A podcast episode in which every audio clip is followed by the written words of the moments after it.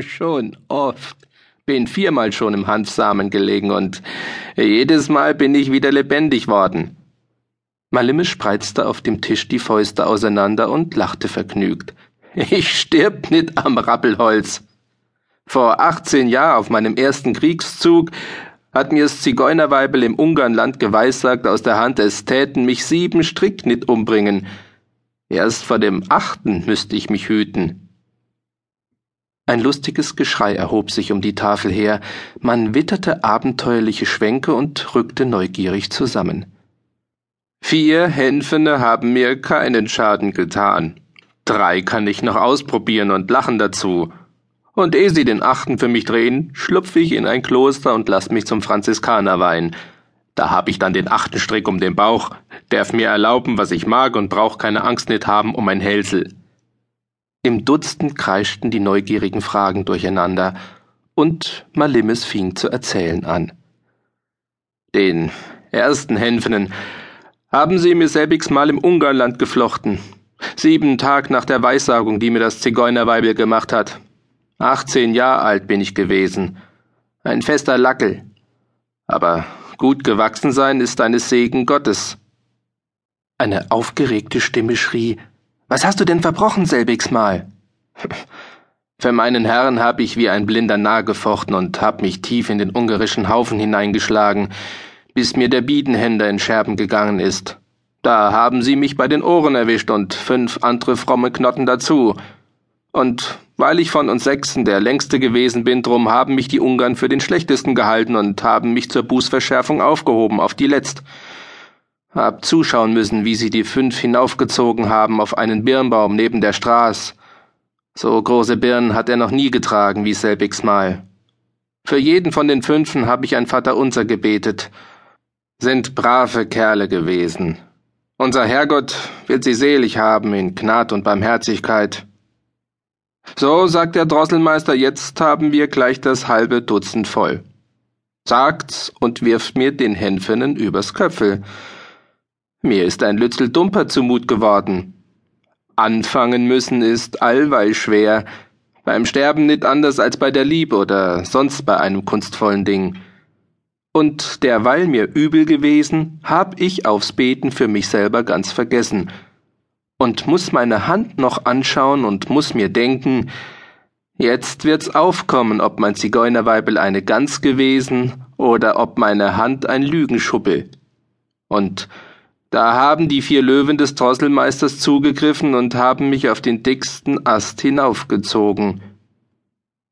Um die Tafel her war eine fiebernde Spannung, und eine junge Magd, der die blonden Zöpfe dick um die Ohren lagen, betete angstvoll Heilige Mutter, steh ihm bei. Hinaufgezogen, ja. Hängt einem ein feines Meidel um den Hals, ihr lieben Leut, das druckt linder als ein Hänfener. Und wie mir schon ein Lützel blau wird vor den Augen, saust eine Staubwolke her übers Feld, und die unsrigen sind da und schlagen drein wie fleißige Bauern mit dem Drischel. Aushalten, schreit's in mir, ich pluster den Hals auf wie ein Truthahn und seh durch farbigen Nebel noch, dass einer auf hohem Gaul zu uns Sechsen herreitet. Ich will noch sagen, guck, mein Zigeunerweibel war ein gescheites Luder. Aber da geht mir kein Schnaufer nimmer durch den Hals, und es ist mir eine süße Finsternis durchs Leben geronnen. Jählings tu ich die Augen auf und lieg im schönsten ungarischen Gras, Neben meiner liegen fünf stille Knotten, die nimmer haben aufwachen mögen, und mein dicker Hauptmann steht vor mir. Wie geht's, Malimmes? Ich heb mich aus dem Gras und sag, nit schlecht, Herr Hauptmann, aber krieg ich nit gleich ein Mäsel Wein, so wird mir das Zäpfel kitzeln, dass ich räuspern muss. Ein freudiger Jubel erhob sich am Tisch. Es macht den Menschen die Seelen warm, wenn sie einen lachen sehen, der dem kalten Tod entronnen.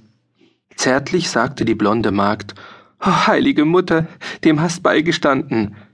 Marimpfel, in dem das Abenteuer des Bruders ein stolzes Wohlgefallen weckte, schob ihm die Kinne hin. Schluck, Herzbruder, schluck, dass dich das Zäpfel nit kitzelt. Und als Malimis nach festem Trunk die Kanne niederstellte, drängten die aufgeregten Stimmen schon, das andermal. Wie war's das andermal? Das ist im Klevischen gewesen, vier Jährlein nach dem ungarischen Handel. Die Zärtliche fragte, Hast im Klevischen auch so treu gefochten wie im Ungarland? Nein, Meidel. Malimis bekam einen Zug von Ernst im Gesicht. Da habe ich im trunkenen Übermut eine schieche Sache verübt. Was denn für eine? Dir sag ich's nit. Junge Meideln müssen nit alles wissen. Dem Kapuziner hab ich's gebeichtet. Der hat arg geschumpfen und hat gesagt, ich absolvier dich bloß, weil du sterben musst. So schiech ist die Sach gewesen, dass mein eigener Hauptmann mich zum Baum hat führen lassen, derweil ein grobes Unwetter am Himmel gehangen hat. An mein Zigeunerweibel habe ich gar nicht denken mögen, denn meine Straf ist redlich verdient gewesen. Auf dem Weg zum Eichbaum, der nicht weit vom Geläger war, hat's grau zu Schütten angehoben. Derweil ich Reu und Leid gemacht habe, ist das Wasser von mir niedergeronnen. Unter dem Eichbaum bin ich neben dem Meister Ungut auf der Staffel gestanden und wie der Hänfene an dem Ast gebunden war, tu ich ein Kreuz machen und sag, Stoß mich hinaus, Meister, ich hab's verdient. Und grad derweil ich den Stoß verspür, da tut's in den Lüften einen Böller, als wie von der Kölnerin unverzagt, und Feuer ist vom Himmel gefallen, dass die Welt wie in blauer Glut geschwommen hat. Der mächtige Eichbaum ist in Scherben gewesen, wie die Fliegen, wenn's zum Frieren anhebt, sind die Leut auf dem Boden gelegen und ich dabei. Ich weiß nicht wie. Viere hat der Blitz erschlagen und mit den anderen, die sich aufrappeln, lauf ich ins Geläger hinein. Meine Zeltgnotten haben mir gesagt, wie das Feuer gefallen wäre, da hätt ich am Ast gehangen und hätt einen großen Heiligenschein um den ganzen Leib herum gehabt.